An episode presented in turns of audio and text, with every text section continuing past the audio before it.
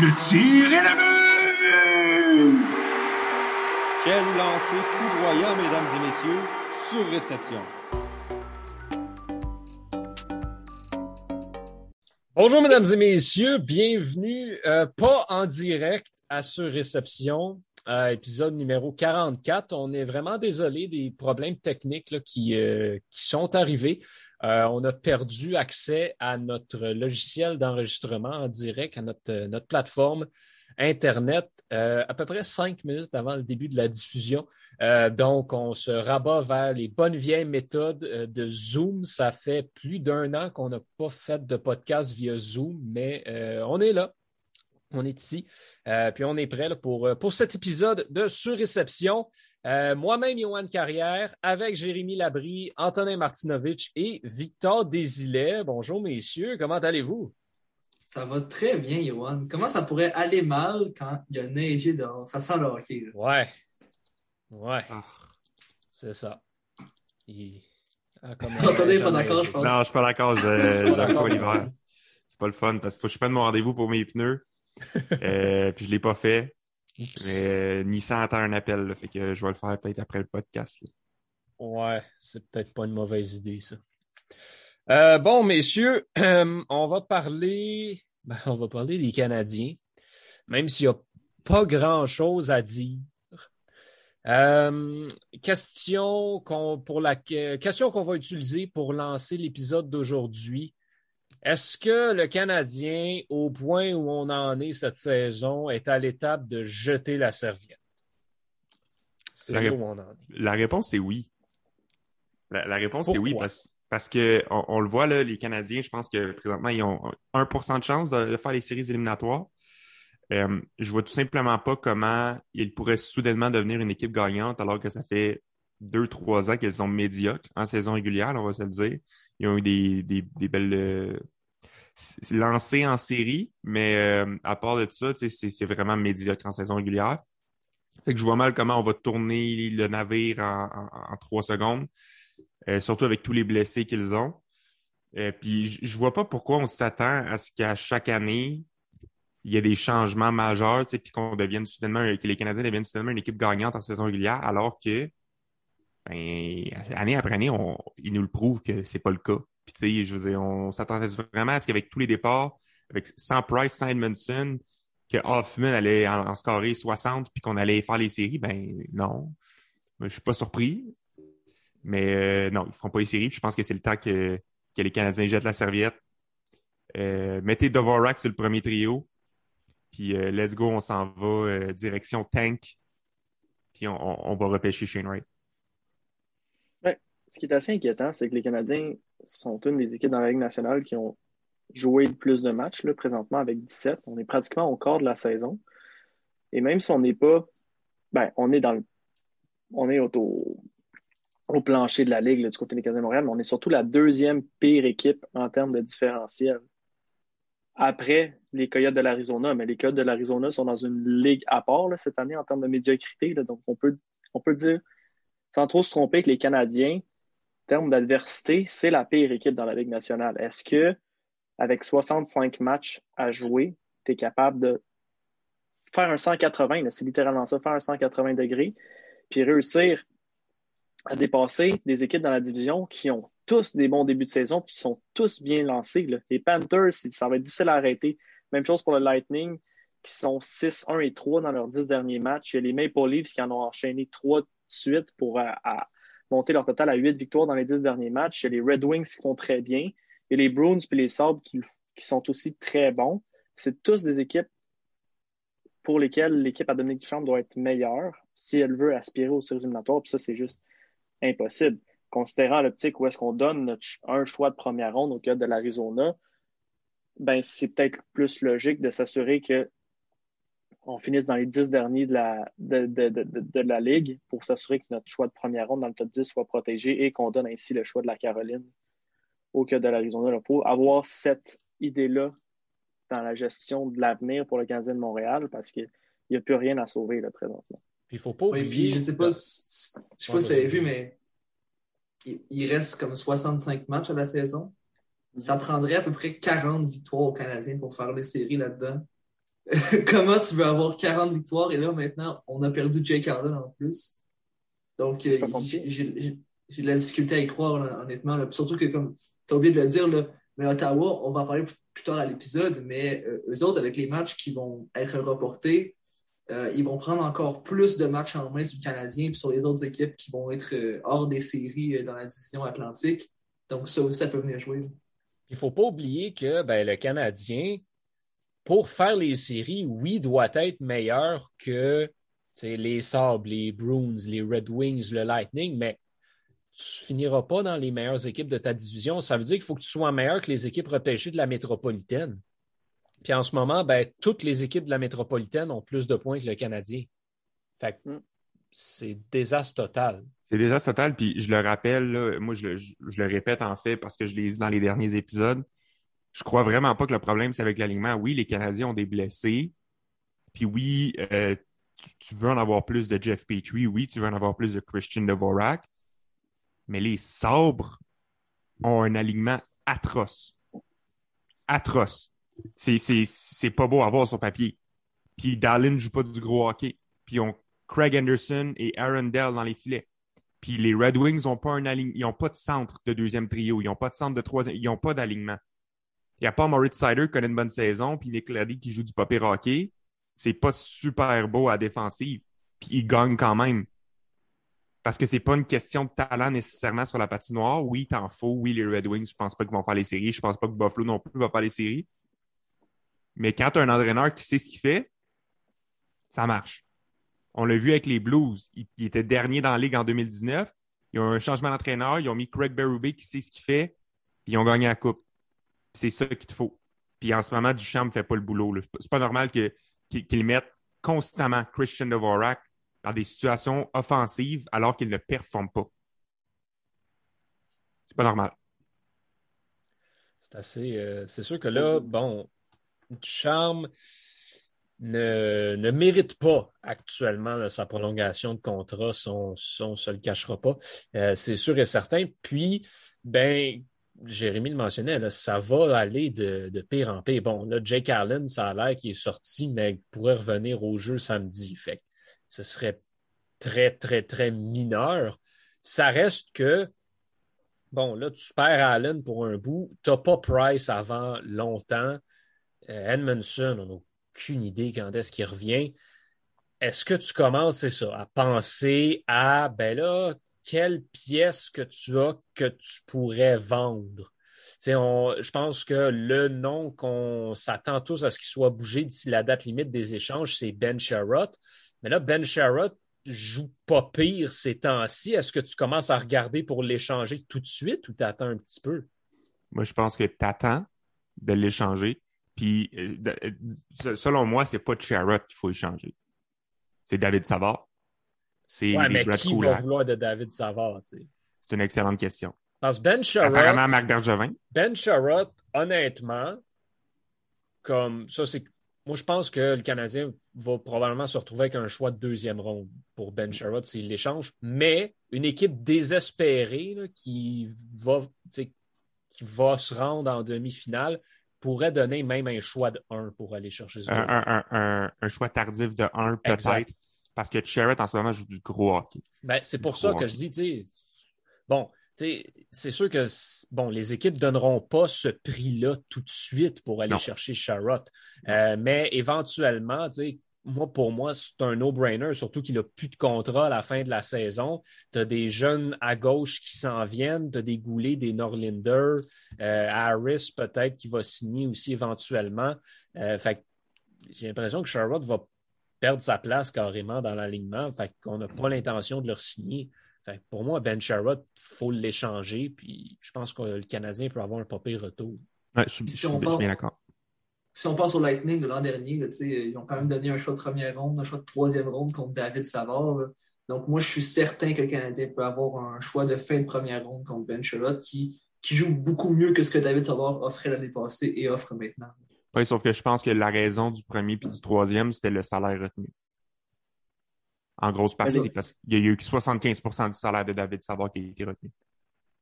Mm. Fait qu'à moins, Mais- à moins que les Canadiens soient en mesure de faire ça, un choix de première ronde, ça va être difficile. Deuxième, assurément, je pense. S'il y a, s'il y a moins qu'un choix de deuxième ronde, euh, ça marche pas, là. Bon, Ouais, parce que tu, tu vas avoir une équipe qui, ben, qui va vouloir carrément y aller all-in. Fait s'en foutent de leur choix de deux.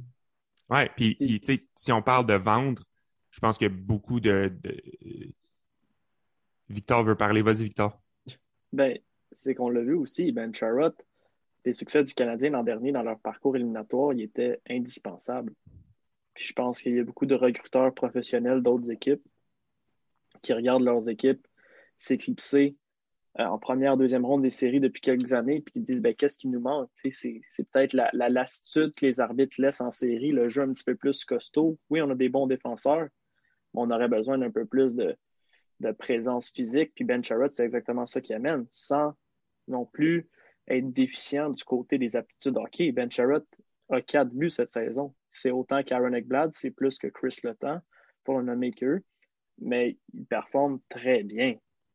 Puis jumelé à un défenseur, euh, top 4, ça peut être une paire extrêmement fiable pour n'importe quelle équipe qui aspire à la Coupe Stanley. Donc moi, je, un choix de première ronde, c'est sans aucun doute pour moi. Je pense à des équipes peut-être comme les Islanders, des équipes comme les, Rangers, à la limite les, Capitals, dans la section métropolitaine, où est-ce que ça devient parfois euh, sanguignolant pendant les séries, un Ben Sherratt aurait amplement sa place. Si l'équipe qui fait son acquisition est capable de le signer, choix de première ronde, qui s'avère être un 28e, 29e, 30e choix, c'est pas cher payé pour un défenseur de la qualité de Ben moi, Winnipeg pourrait être tenté de le rapatrier. Entre autres. Genre Entre autres. là, que- Puis, euh, si on parle d'éléments à vendre là, à, la, à la date limite des transactions, moi, tant qu'à y être, je me départirais d'Hoffman.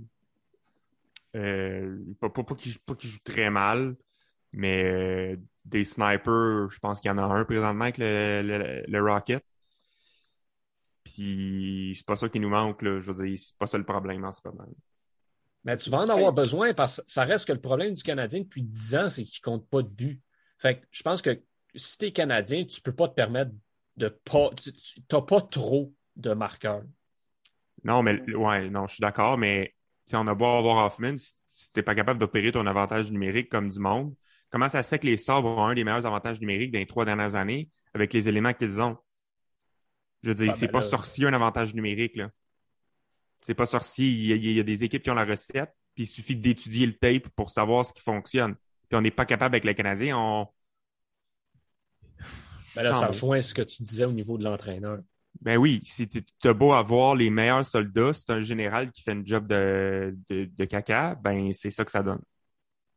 Ceci étant dit, les unités spéciales du Canadien se sont quand même améliorées. je crois qu'on a marqué plusieurs buts à avantage numérique dans les cinq derniers matchs. Mais je suis d'accord avec Johan. Hoffman, sur, si on regarde sur l'aile gauche, dans le Canadien de Montréal, mais aussi dans ce qui s'en vient, il n'y a rien. Donc, je ne sais pas si c'est vraiment du côté des alliés gauches qu'on voudrait magasiner ou du moins euh, vendre plutôt que du côté droit où est-ce que là, il y a une véritable congestion. Puis pour avoir vu jouer Caulfield puis Ilonen à Laval, c'est pas des gars qui sont loin de la Ligue nationale. On parle probablement d'une arrivée euh, dans le circuit Batman l'année prochaine, tant qu'à moi, pour Ilonen. Puis Caulfield pourrait être rappelé à n'importe quel moment de cette saison. Mais là, tu as déjà Toffoli, Anderson, Gallagher, Armia. Faut qu'il y ait des éléments qui se bougent. Armia vient de signer une prolongation de contrat. Même chose pour Gallagher. Est-ce que c'est Toffoli? qui a une excellente valeur marchande après sa saison de 28 buts en 52 matchs, qui pourrait être sacrifié. Si tu veux recevoir de la qualité, il faut que tu donnes de la qualité. Donc là, il y a énormément de questions qui vont être posées du côté de, Marc Bergevin ou du directeur général si ce n'est plus Marc Bergevin. Mais moi, je vois plus un ailier droit être sacrifié qu'un ailier gauche comme, comme ou Hoffman, parce qu'il n'y a rien à gauche. C'est- néant. Pour ce qui est de, de Jake Allen, euh, qu'est-ce que vous en pensez qu'on s'en départisse? Moi, j'ai l'impression qu'il est utile aux Canadiens puis qu'il va l'être pendant plusieurs années, considérant le gardien que le Canadien a. C'est-à-dire que Price est exceptionnel, mais il est souvent blessé, il est souvent euh, hors, de la game. Allen peut être utile, mais en même temps, sa valeur est intéressante aussi pour une équipe qui voudrait solidifier son, tandem de gardien. Tant que tu gardes Allen, tu peux garder Montembeau dans Ligue, tu peux garder euh, Primo dans la Ligue américaine. Moi, c'est comme ça que je le vois. Fait qu'il y a cette utilité-là. Bon, là, c'est sûr que tu es rendu avec Montembeau. Fait que, ça dépend du retour de Price. Si Price revient avant la date limite des échanges, puis tu es à l'aise d'y aller avec un tandem Price Montembeau, puis à la limite de signer un gardien de but bâtard sur le marché des joueurs autonomes cet été, ben effectivement, Allen pourrait devenir une monnaie d'échange intéressante. Ça, je suis d'accord là-dessus. Je, crois qu'il faut regarder aussi du côté des acheteurs. On en a parlé la semaine dernière. Ceux qui pourraient être très intéressés à aller chercher un gardien, c'est Edmonton. Est-ce que Allen, c'est la pièce manquante à Edmonton ou il manque un peu cette qualité de partant-là à Allen pour vraiment amener Edmonton à un autre niveau? Moi, je ne suis pas convaincu qu'à ce moment-là, il y a plus de valeur pour le Canadien de Montréal en étant un, un adjoint de luxe à Carey Price que le choix de Ben, c'est sûr, c'est sûr que puis l'espoir qu'il va t'amener. Allen, Allen, il n'y a pas une équipe qui va aller le chercher comme partant. Mais non, c'est ça. C'est ça l'affaire. Ça va être pour aller chercher un, un substitut. Fait que faut que tu regardes les équipes qui n'ont pas de bon deuxième gardien. Dans les équipes qui vont être en compétition pour les séries, ben, les seuls qui vont leur manquer un deuxième gardien, c'est parce que c'est blessé. On pense au Maple Leaf, mais Razek est blessé. Est-ce que tu vas aller chercher un adjoint pour Campbell? Euh, les Highlanders, Farlamov revient quand? Euh, on ne sait pas trop. Euh, même chose avec les Panthers. Bobrovski va être out pour combien de temps? C'est, comme ça que je le vois. J'aime le point que Victor apporte. Je ne sais pas à quel point le marché va être bon pour Jake Allen. Ça. Ces équipes-là vont être prêtes à payer un prix de luxe pour les quatre semaines, les six semaines d'absence de leur gardien? Moi, je veux dire, changer de Jake Allen, c'est pas pour un espoir qui vient, un espoir A, là, comme on dit, là, Non. je ne vois pas tant l'intérêt. Parce, Parce que Jake Allen va pas. Jake Allen va pas gauler en série. Hmm.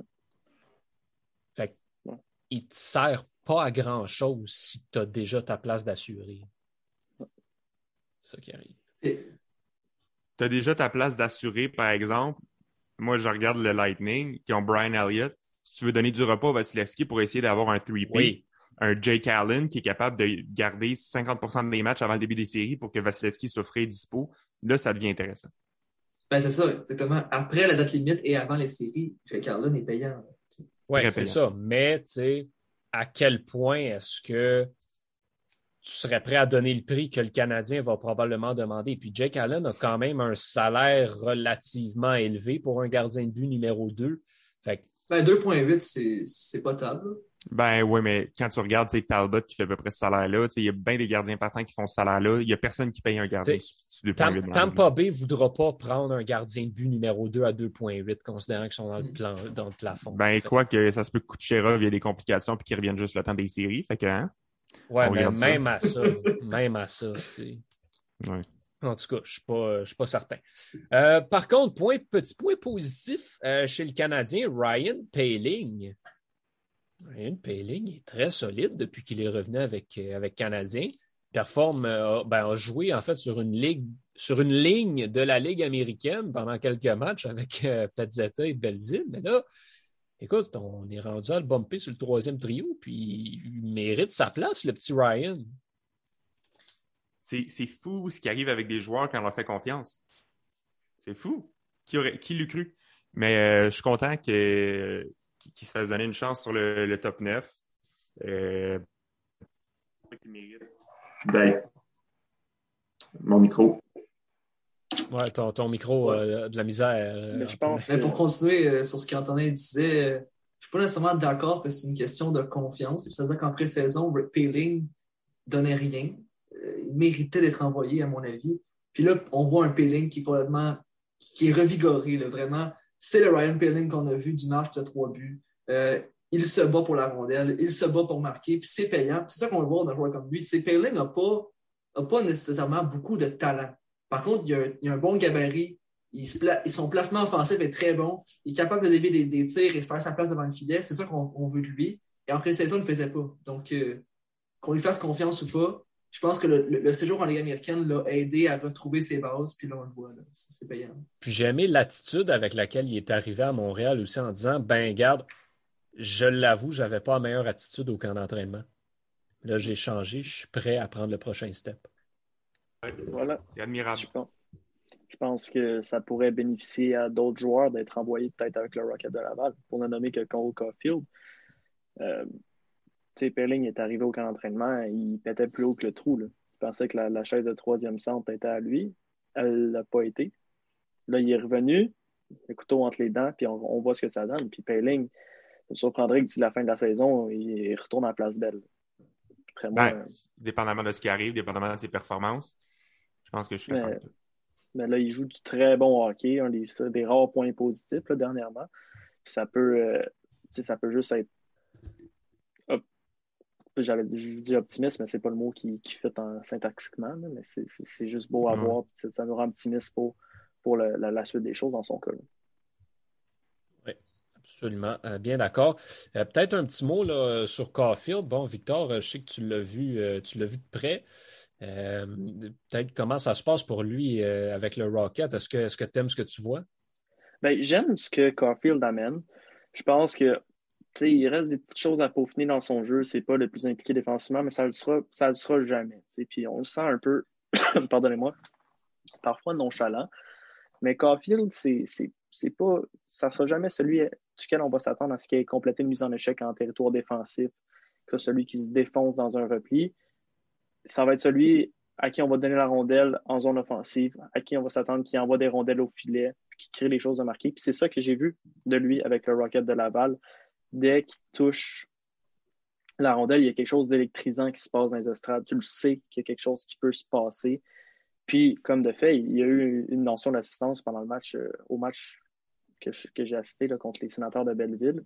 Mais il y a eu plein de chances de marquer, puis plein de rondelles dirigées au filet. Puis c'est ça qu'il faut dans son cas, qu'il continue à faire ce qu'il fait bien tout le long de sa carrière euh, universitaire. C'est d'envoyer des rondelles au filet, provoquer des choses, provoquer des chances de marquer ça qui a fait. Ceci étant dit, je ne sais pas si vous avez vu mon tweet sur Twitter, mais je ne crois pas que Caulfield, c'est le meilleur joueur avec le Rocket de Laval présentement. Moi, j'ai j'ai capoté sur le jeu de, Jesse Lonen. Ce gars-là est tellement intelligent et puis il dicte le tempo d'un match. Quand la rondelle est sur son palais, il, il, il a tout le temps la tête haute, il voit ce qui se passe autour de lui. Il est si intelligent, offensivement comme défensivement. Puis c'est une question de temps avant qu'on le voit à Montréal, tant qu'à moi. Si j'étais Marc Bergevin, ce serait mon prochain rappel personnellement, parce que c'est un élève de l'école du hockey, puis il apprend comme une éponge.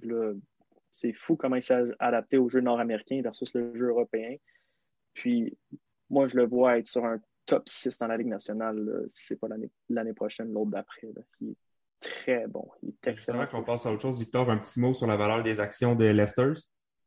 Et ça a chuté après les six que j'ai pris avant que le match commence. Euh, vous savez comment j'aime mes hot dogs, les gars, en plus, all dress. Fait que c'est un peu plus bourrant que je pensais. Je me suis arrêté à 6. Le compteur s'est arrêté à 6, mais euh, je suis optimiste pour la suite. J'aimerais porter cette marque-là à 8 ou 10 au prochain mercredi du Rocket euh, que je vais assister. Merci, Victor. Tu me tiendras au courant que Joey Chestnut peut avoir peur pour sa c'est ça? ben, c'est que les six que j'ai mangés, je les ai mangés en moins de 10 minutes. Fait que oui. Euh, euh, ça, commence. L'entraînement a commencé. Et, oh boy. Euh, on va aller voir ailleurs dans la Ligue nationale pour, pour un moment. On va commencer avec les sénateurs. Oups. Dur lendemain de veille. On va dire ça comme ça. Ils ont, eu, une belle saison l'année dernière dans une division où est-ce que les défensives étaient coup-ci, si on peut le dire comme ça. Donc, euh, il, y avait, place au jeu euh, déséquilibré puis au jeu désordonné l'année passée dans la division canadienne, mais là, c'est un dur réveil à la réalité. Quand tu affrontes des Uyghurs, quand tu affrontes des Edmonds, quand tu affrontes des Cider, tu affrontes des McAvoy, c'est pas la même ball game. Puis euh, ça, pas la même équipe des sénateurs qu'on reconnaît l'année dernière. Tim Stutzley a marqué son premier but en fin de semaine. C'en est un autre qui avait pas un bon début de saison. Puis, je pense que c'était à ça qu'on était en voie de s'attendre des sénateurs. Oui, ils sont très prometteurs, ils vont être bons dans 3-4 ans, mais cette année, ça reste un aliment qui reste à peaufiner.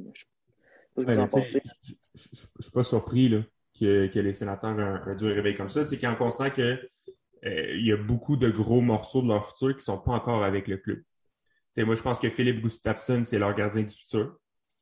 Euh, juste 22 ans, puis il fait extrêmement bien, mais là, il y a Murray qui est sous contrat, fait qu'on devait jouer. Euh, Jake Sanderson, qui va être un excellent défenseur, qui n'est pas encore là. Euh, puis Josh Norris est au début de sa carrière. Là. Il va devenir un excellent premier centre, Josh Norris. Euh, Tim Stutzla qui joue euh, qui, joue sur son troisième trio. Fait que c'est un joueur de premier trio, Stutzla. Donc euh, je pense que l'avenir est beau pour les euh, pour, pour, les sénateurs, mais en ce moment, ça fait dur.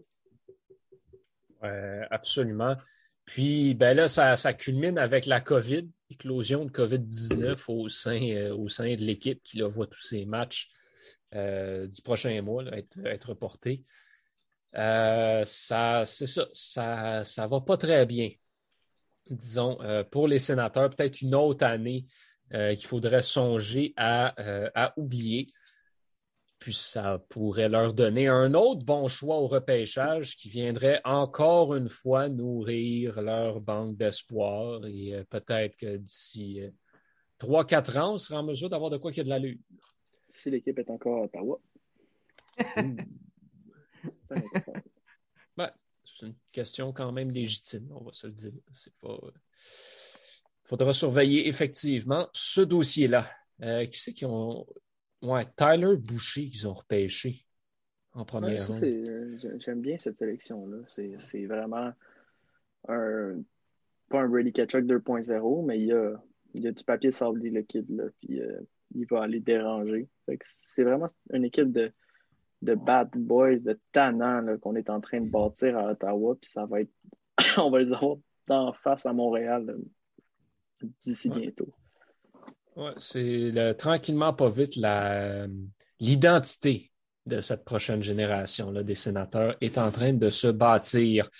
Il y a une autre équipe euh, pour qui ça va mal, mais en même temps, ça va bien parce que sur la glace, ça va bien pour les Ducks. Hors glace, par contre, c'est une autre histoire. Euh, Jérémy, on va commencer par parler de Troy Terry. Euh, bonjour. Bon, bonjour Troy Terry. Hein? 20 points en 48 matchs l'an dernier. Il y a déjà 20 points en 15 matchs cette saison. Donc, on, on, voit ce qui se passe avec Troy Terry. Ça va très bien à 24 ans, un late bloomer qui éclot, qui éclot comme ça. Après quoi, 4 ans dans la ligue quand même. Mais on ne peut pas dire qu'on ne s'attendait pas à ça. Tu Troy Terry a connu des grands moments dans la, dans la NCAA, a connu des grands moments aussi au championnat mondial junior, même si c'était un choix de cinquième ronde. Et là, euh, c'est payant l'attente des Ducks cette saison. Là. Troy Terry euh, fait très bien, comme j'ai dit. Puis tu vois qu'avec le bagage qu'il a eu en, quatre saisons, tu vois qu'il a pris de l'expérience et qu'il joue vraiment différemment. Les jeunes, souvent, tu l'as dit tantôt, Victor, avec Cole Caulfield, il essayait de. Il jouait un peu compliqué au lieu de garder le jeu, le jeu simple.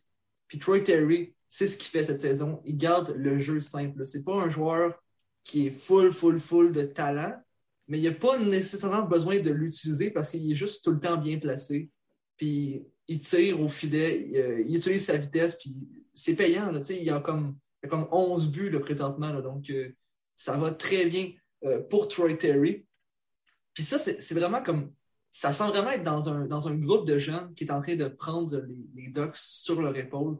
On pense à Terry, Lundestrom, Trevor Zegras ou Jamie Drysdale. Tu sais, évidemment, Terry là, va, va ralentir. Les, les, trois autres, euh, les trois autres aussi probablement. Terry est très opportuniste. Je crois qu'il marque un tir sur trois. Là, donc, euh, Mm-hmm. mm -hmm. ça, ça, ça, va se calmer un petit peu. Comme j'ai dit, c'est pas un, un, Ovechkin non plus. Troy Terry, là, présentement dans le top 5 des marqueurs de la Ligue. Là. Ça restera pas comme ça. Mais quand même, lui, Terry, lui, Terry Lundestrom aussi, Zegras et Drysdale, ben, ça permet à des joueurs comme Getzlav, Adam Henrique ou Cam Fowler, ben, d'avoir un peu moins de pression sur leurs épaules.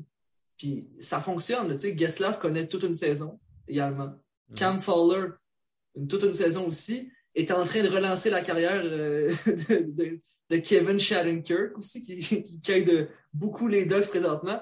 Donc, c'est vraiment un, un, alliage entre ce travail-là des jeunes qui, qui ont la pression sur leurs épaules, qui sont prêts à prendre cette pression-là, et les vétérans qui viennent apporter leur soutien après.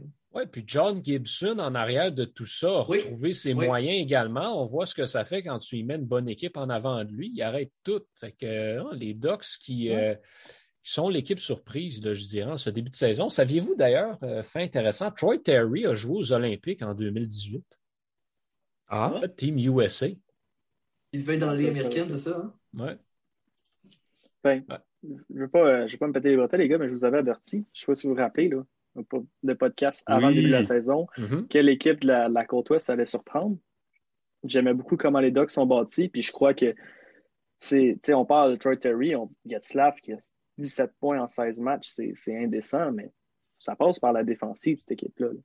Cam Fowler, Kevin Shattenkirk, Josh Manson, Jamie Drysdale, Un peu euh, c'est- c'est fou, là. C'est fou comment, quand ta défensive, elle est bien bâtie, tu pars tout de suite avec un avantage. Puis on le voit avec les Ducks, c'est aussi vrai pour les Panthers de la Floride, c'est aussi vrai pour les Hurricanes de la, Flor- euh, les Hurricanes de la Caroline. Les Hurricanes de la Floride. Les Ouais, Hurricanes c'est de la, Hurricanes de la Caroline. Je pense que c'est vraiment une année où est-ce que les défensives portent les équipes vers la victoire. Puis les Ducks, c'est fou comment ils sont bien bâtis, puis ils ont un foutu bon noyau. Puis tu n'as même pas parlé, Jérémy de Mason McTA- McTavish, Mm. 18 ans, ainsi que Maxime Cantois, Benoît-Olivier Groux. Tu sais, c'est une équipe euh, qui va être à suivre parce que on peut peut-être en parler, là, ça peut peut-être prendre la balle au rebond. On, on voyait tous les Canucks de Vancouver dans le portrait des séries éliminatoires où il y avait assez de bons joueurs pour dominer dans cette, dans cette section-là. Puis c'est vraiment pas ça qui, se passe. Là. Je pense, Antonin, tu voulais en parler. Là. Mais les Canucks, ça fait dur. Ouais. Les Canucks font dur. Puis là, moi, comme Victor, je vais me péter les bretelles aussi. Quand on avait parlé de l'échange Connor Garland et Ekman Larson, vous étiez les trois contre moi à dire ben non, euh, c'est un bon échange, blablabla. Puis moi, je vous disais, c'est le pire échange que j'ai vu de ma vie. Puis ben j'ai raison. Ben en tout cas, après 15 matchs, là, je veux dire, il reste comme 6 saisons au contrat d'Ekman Larson. Là. Mais à date, j'ai raison, fait que je vous le mets en face. Mais Puis, Garland, euh, Garland bon début a un bon début de saison. Ah oui, Garland a un bon début de saison. Mais quand Ekman Larson puis Myers, qui devrait être euh, dans un- je sais même pas s'ils devraient jouer sur une patinoire, c'est criminel ce qu'ils font. Euh, je veux dire, tu t'attendais à quoi? Puis tu sais, tu regardes, je veux dire, là, les- en ce moment, les, les Canucks, euh, Aquilini, qui est le, le owner, a une rencontre avec Jim Benning, puis ils sont choqués de ce qui se passe en ce moment. Ils s'en attendaient pas. Puis moi, ma réaction à ça, ça a été sérieux? C'est une surprise là, que ton équipe joue de même? Je veux dire, depuis que Jim Benning est arrivé, les Canucks sont genre 24e dans la ligue pour les victoires en saison régulière. C'est, il, il fait pas du bon travail. Tu regardes toutes les transactions que Jim Benning a fait. Je fais une petite parenthèse sur Jim Benning parce que je l'aime bien. Euh, le contrat de Louis Erickson, le contrat de Tim Schaller, le contrat de, Tyler Myers, le contrat de Braden Holtby, tous des contrats qui, qui ont été rachetés ou qui ont été échangés, puis c'est des mauvais contrats, des mauvais échanges. Puis on va chercher un Ekman Larson qui connaît depuis trois saisons du hockey exécrable, puis on le met dans un top 4 qui a besoin de défensive et de stabilité. On paye Chris Tanev parce qu'on n'y a même pas offert de contrat. Euh, Chris Tanev est un des top 5 meilleurs défenseurs défensifs de la Ligue en ce moment. Là. Puis je pense même pas que quelqu'un peut euh, avoir un argument contre ça. Euh, puis on l'a perdu, puis alors que c'est de lui qu'on avait besoin, puis on va chercher un Ekman Larson. Mais c'est parce que c'est pas de lui que tu as besoin. Puis c'est ça qui arrive en ce moment. Les Canucks sont pas bons. Ils ont un des meilleurs top 6 ou top 9 de la Ligue. Je veux dire, c'est impressionnant. Mais Patterson joue vraiment pas bien. Puis, je veux dire, ça part de lui. C'est leur superstar, c'est leur joueur étoile, puis il fait rien en ce moment. Mais ça part de la défensive, comme tu l'as dit, Victor. Puis, je veux dire, quand ton top 4, c'est Pullman, Hughes, Myers, puis Ekman Larson, t'iras pas loin. Mais tu as des joueurs qui performent bien, par contre. Oui, Oui. Patterson est mauvais cette année selon ses standards, mais JT Miller connaît un excellent début de saison. Oglander est solide aussi. Garland est pas pire. Quinn Hughes, no joke, connaît la meilleure saison de sa jeune carrière jusqu'ici. Oui. Tant offensivement que défensivement. Il y a un différentiel positif, ce gars-là. Puis, ça, c'est rare. pas reconnu comme étant un bon défenseur défensif. Thatcher Demko dans les filets est incroyable. Oui. Mais l'équipe comme telle fonctionne pas justement parce que tu n'as pas de défense. Non, t'as pas de défensive. Puis, j'ai vu un thread sur Twitter qui parlait de tous les échanges de Jim Benning depuis le début, qui est en, depuis qu'il est en fonction depuis 2014. C'est pas beau, les gars, là. Tu tu regardes les Louis Erickson, les Tim Schaller, c'est comme, c'est atroce, c'est mauvais échanges après mauvais échanges. Puis c'est pour ça que je le disais que l'échange d'Ekman Larson, c'était pas ça qu'il leur fallait, puis que ça allait être un mauvais échange. Oui, tu t'es débarrassé de plein de mauvais contrats, mais tu, tu te remplaces par un mauvais contrat en plus qui va jouer sur ton top 4 versus Erickson qui jouait presque pas, mais ça fonctionnera pas. C'est ça qui arrive. Puis il n'y a pas de défenseur défensif du côté des Canucks. C'était Tyler Myers, mais Tyler Myers, il était bon en 2014, pas en 2021. Euh, fait que c'est ça que ça donne. Une équipe médiocre qui se pose des questions parce que le owner, il n'a aucune idée de ce qu'il fait, puis le GM, il n'a aucune idée de ce qu'il fait. Si je peux me permettre aussi, euh, moi, le, le, point qui me fatiguait de cet échange-là, même si je l'aimais bien, c'était qu'il survenait trop tard parce que le contrat de Louis Erickson, il finit cette année. Eh oui. Fait, eh oui. En tout cas, c'est pour ça que je n'ai pas trop, trop compris. Là. Clairement, c'est un move pour justement aller pour les séries, mais en tout cas, en ce moment, ça ne marche pas à Vancouver. Ça ne marche pas. Il faut redresser le avoir donné euh, Dylan Gunter au final dans cet échange-là. Ça, ça, peut venir tenter dans le futur. Ouais. C'est tandis que c'est pas plus rose pour les Coyotes. ouais, mais les Coyotes, les Coyotes, par contre, ça, on, le savait. Puis eux autres, ils avaient pris la décision. Puis, ben, se dit, euh, Shane Ghost is Bear. la renaissance cette année. c'est assez impressionnant. Euh, mais le reste des Coyotes, c'est exécrable. On parle à plusieurs endroits, puis j'ai hâte de voir jusqu'où ça va se rendre. Mais les Coyotes pourraient être la pire équipe cette année. Les Coyotes de cette année pourraient être la pire équipe d'histoire de la Ligue nationale. Ben, ça va être dur à battre les Capitals lors, de leur première ouais, année. Ouais, mais c'est pas infaisable. C'est pas infaisable. Moi, je vote pour as le quart de la saison de fête, puis ils ont une victoire. C'est contre qui leur victoire, le Kraken? Ouais. Pauvre Kraken. Les gars, c'est qui Travis Boyd? Quoi? Pourquoi c'est leur... leur... premier centre? je comprends oh. pas. Bonne question. Ben, je pense même pas que, que, que, le coach sait c'est qui Travis Boyd. Il l'a juste mis, il l'a vu sur son roster, il a fait, ah, c'est notre premier centre, puis il l'a mis là. Travis Boyd. c'est une équipe qui a quand même des joueurs de ben, semi-talent. Clayton Keller, est-ce qu'on est rendu à l'étape de qualifier Clayton Keller de flop, considérant les attentes qu'on avait pour lui? Je ne sais pas, mais c'est pas à la hauteur. Barrett Ayton est supposé être un bon joueur aussi. Phil Kessel, euh, c'est plus le Phil Kessel des beaux jours, mais quand même capable de produire. Chick Run, l'année passée, euh, a bien fait. Ghost il, est atroce, atroce cette année, Chick ah, Comme atroce de chez atroce. Mais c'est parce qu'au milieu de tout ça, tu rajoutes Karel Veige Melka. Ouais. ouais. Gardien. Yann Yannick. Yann Yannick. Hudson Fashing. Dustin Mayo. Liam oui, O'Brien. Il y a Lyubushkin. Ouais, Lyubushkin, ouais. Il n'est pas payé, lui. Cam Denning. C'est tous des gars que j'ai aucune idée c'est qui. Les, les, les, Coyotes ont vu que les Sharks gagnaient avec des joueurs inconnus. En fait, on va faire ça nous aussi. Allons-y. ça. ça marche pas tant. Hold my beer. Ouais, exact. Euh, la dernière équipe qu'on va survoler, c'est une équipe qui ben, a fait un 180 depuis avoir pris une décision à laquelle on s'attendait depuis longtemps. Les Blackhawks de Chicago ont congédié Jeremy Colleton et n'ont pas perdu un match depuis. Chronique Antonin Martinez. 3 en 3. Antonin, on t'écoute. Salut, boys. Euh, je suis pas content de ça.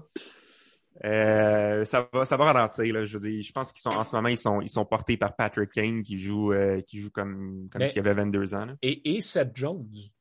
oui. Oui, Seth Jones. Seth Jones joue un peu mieux. Joue un peu mieux. Il joue pas, il, il, joue pas du hockey Norris. Détrompez-vous, là. Euh, mais il joue mieux qu'en début de saison. Il joue mieux qu'en début de saison. C'est son apport offensif surtout. Ben oui, il, y a, ben beaucoup, beaucoup de bonnes passes défensivement. Ça reste mauvais, mais son apport offensif est solide. Ben, c'est ça. Puis, tu sais, Fleury, je pense qu'on savait qu'il n'allait pas, allait pas rester euh, aussi mauvais que ça. Euh, puis Lankinen non plus. Fait que je suis un peu surpris qu'il en ait gagné trois tout de suite, mais je pense que c'était comme un petit, un petit coup de pied dans le derrière de, de voir leur entraîneur-chef tout ça qui s'est passé. puis tu sais, Taves qui joue un peu mieux. Fait que mais je pense vraiment que c'est le trio, euh, je pense que c'est Dak, Kane et DeBrincat qui jouent excellent en ce moment. Euh, fait, fait qu'on verra si ça va, c'est durable. Je pense pas. Je pense quand même que les Hawks font pas les séries. Je pense quand même que c'est une mauvaise équipe. Je pense quand même que Seth Jones est mauvais. Mais c'est mieux qu'au début. Ça, je leur donne.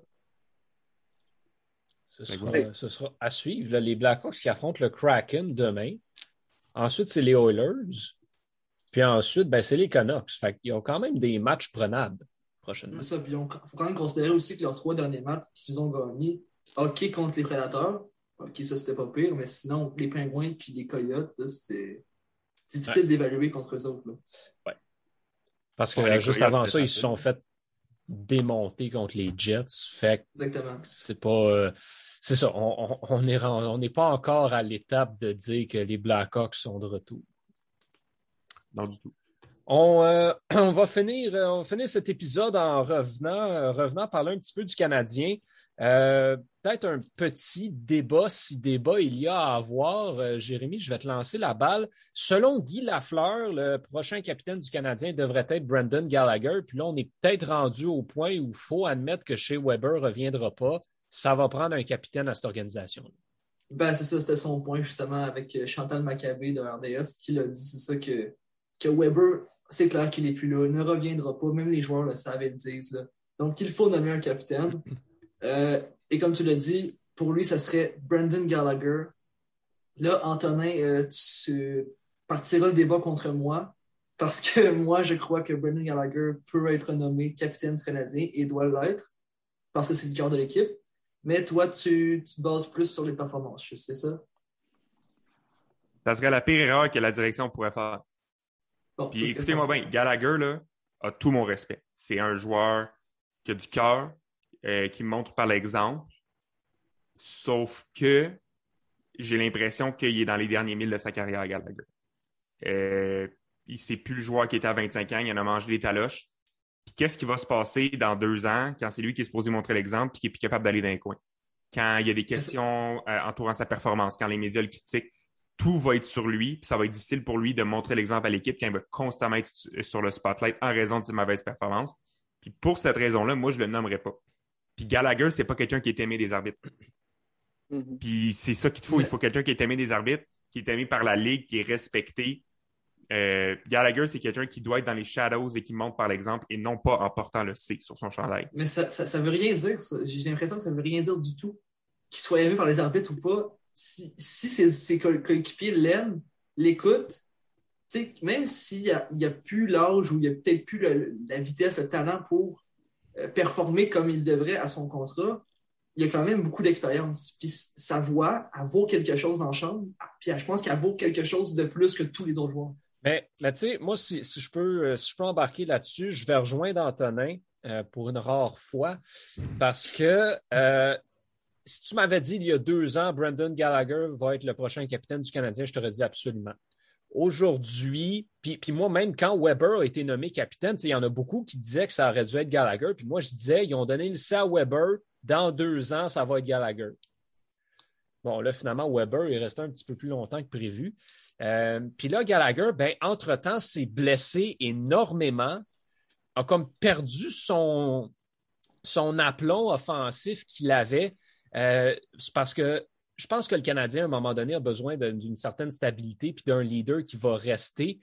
Puis Gallagher, ben moi, c'est même pas question de performance toute, c'est qu'il est tellement souvent blessé que j'ai l'impression qui ne sera pas toujours dans l'entourage de l'équipe pour les trois prochaines années. Fait tu veux-tu avoir un capitaine qui sera jamais là? Puis, c'est important d'avoir un, capitaine sur la glace, tant qu'à moi. Fait que oui, avoir un, quelqu'un qui, dans la chambre, va être présent, va motiver, va bien parler, mais sur la glace, il faut que le capitaine soit là avec toi. Puis, tu sais, ça n'empêche pas Gallagher d'avoir une voix importante dans le vestiaire puis d'être plus écouté que tout le monde. De toute façon, on ne va pas se mentir, le vrai capitaine de cette équipe-là, c'est Price. Mm-hmm. C'est le gardien, c'est lui qui parle, les gens l'écoutent, que ce soit les médias, les arbitres, euh, les joueurs, les coachs, whatever. Fait pour moi, que Gallagher ait un C ou un A sur son chandail, ça ne change pas grand-chose au rôle qu'il va avoir. Par contre, pour la symbolique que ce rôle-là a, je le donnerai à quelqu'un d'autre. Oui. Mm. Puis à défaut de nommer Alexandre Sanré comme capitaine, euh, je le, moi, je le donnerais à Nick Suzuki. Ouais. Ben... Je pense qu'on se rejoint là-dessus. Je pense que Gallagher, Johan, tu l'as très bien dit, qu'il y a un C, qu'il y a un A, qu'il n'y a rien sur son chandail, ce qu'il va amener aux Canadiens, ça ne va pas changer. On le sait, ce qu'il nous donne en ce moment, c'est 110% puis tu ne vas pas aller chercher plus de Gallagher en le mettant capitaine. Puis rendu là, ça fait juste bloquer les opportunités comme moi euh, tant qu'à moi, de mettre Suzuki ou de mettre la prochaine garde puis de l'annoncer comme étant ton leader parce que Suzuki a tout d'un capitaine, tant qu'à moi. C'est un Ryan O'Reilly tout craché. Puis mais pas tout de suite. Mais pas tout de suite, mais est-ce qu'on est pressé tant que ça de mettre un joueur capitaine? Je veux dire, Gallagher, il, rentre là, dans, son, dans sa première année de prolongation de contrat de 7 ans. Tu sais, il risque, il s'en va nulle part. Là. Il est pratiquement inéchangeable avec le contrat puis sa condition physique. Donc, il est inéchangeable. Il va être avec le Canadien de Montréal. Pourquoi maintenant? Est-ce que, est-ce que, tu gagnes tant cette année? ça revient à ce qu'on disait au début de l'émission. Il y a quoi à sauver pour le Canadien? Il y a quoi à faire ça? C'est juste, rendu là, ça sera un move marketing, comme donner une Coupe Molson quand l'équipe n'a pas gagné du mois. C'est un move de marketing, mais ça n'a aucune valeur. Non, je pense qu'il n'y aura pas de capitaine cette année. Mais même, la saison prochaine. Non, moi, je le ferai le début de la saison prochaine. Ben, Suzuki va avoir 23 ans l'année prochaine. Il sera, sera toujours pas prêt, à mon avis, à être capitaine. Ben, ben, Crosby, été à 21, Crosby à, 20. Ketchuk cette année. Aussi, Brady Ketchuk. Je veux dire, il y a un changement de garde. Puis la réalité, c'est que le leader chez le Canadien présentement, celui qui porte l'équipe sur son dos, c'est Nick Suzuki. Parce que Price n'est pas là. Ceci dit, je suis d'accord, puis je suis, je suis un de ceux là, qui trouve que c'est pas la meilleure idée de nommer un jeune joueur capitaine. Euh, sauf que, tu justement, 23 ans, je pas ça parce que Suzuki vient de signer une grosse prolongation de contrat. Tu viens de faire le statement comme quoi le futur de l'équipe, c'est Nick Suzuki.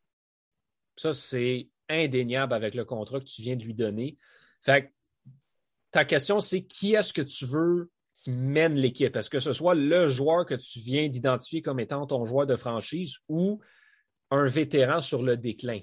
moi, je pense qu'avoir un bon groupe d'assistants pour Suzuki serait euh, l'idéal. Parce qu'en toute honnêteté, si c'est pas Gallagher, ben, même si je suis pas le fan du move, je vois pas qui d'autre que ça pourrait être que Nick Suzuki. Parce que l'autre option aurait été Jeff Petrie. Mais Jeff Petrie est pas tant un leader que ça. tu le regardes jouer cette année, puis tu veux pas avoir ça comme capitaine.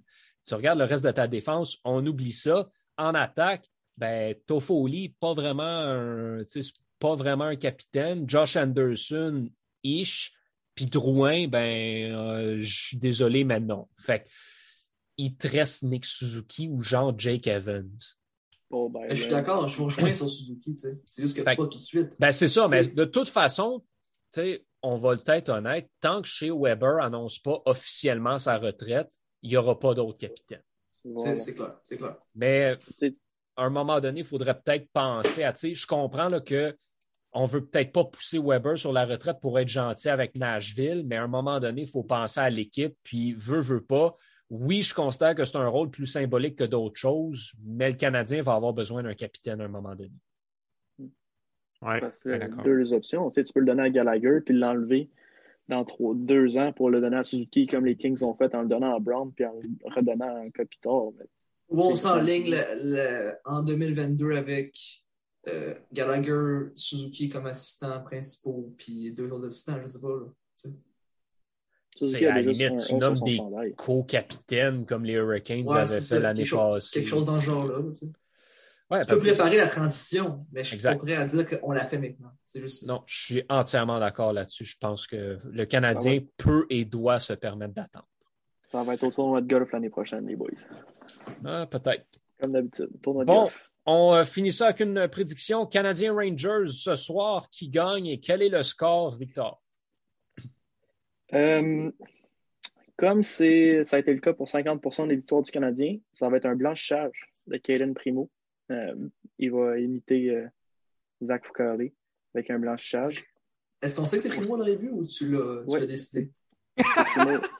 C'est Primo, c'est confirmé, c'est Primo qui, ah, qui, est devant le filet ce soir. Euh, c'est moi qui prends une décision, j'ai appelé. c'est Primo d'aider de l'argent. ouais, j'ai de l'argent sur Primo, là, ouais. Euh, non, euh, 2-0 Canadien, Primo blanchage et puis deux buts de Jeff Petrie. Le réveil. All right. Antonin? Euh, victoire de 7 à 1 des Rangers. euh, c'est ça. All right. que j'ai à dire. Jérémy? Moi, j'y vais avec deux périodes de 2-2. Et en troisième, les Rangers montent ça à 6-2. de l'habitude du Canadien. Cool. Euh, c'est qui qui goal pour euh, les Rangers, on le sait-tu? C'est probablement Chesterkin parce que Georgia va jouer le dernier départ. Ah, bon, ben voilà la réponse que je cherchais. Je vais donc dire Rangers 5, Canadiens 1. Euh, ce sera, sera pas beau à voir. Ben, ce sera pas la faute de Primo. Ça va juste être la faute du reste de l'équipe. fait que, euh, Antonin, Jérémy, Victor, merci énormément. Euh, à la maison, on se retrouve en direct la semaine prochaine. On l'espère. Euh, sur ce, je vais conclure cet épisode en souhaitant une bonne retraite enfin à M. Dion Faneuf. À bientôt tout le monde.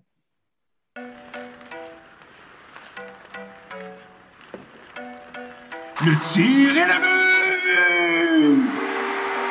Quel lancer foudroyant, mesdames et messieurs, sur réception.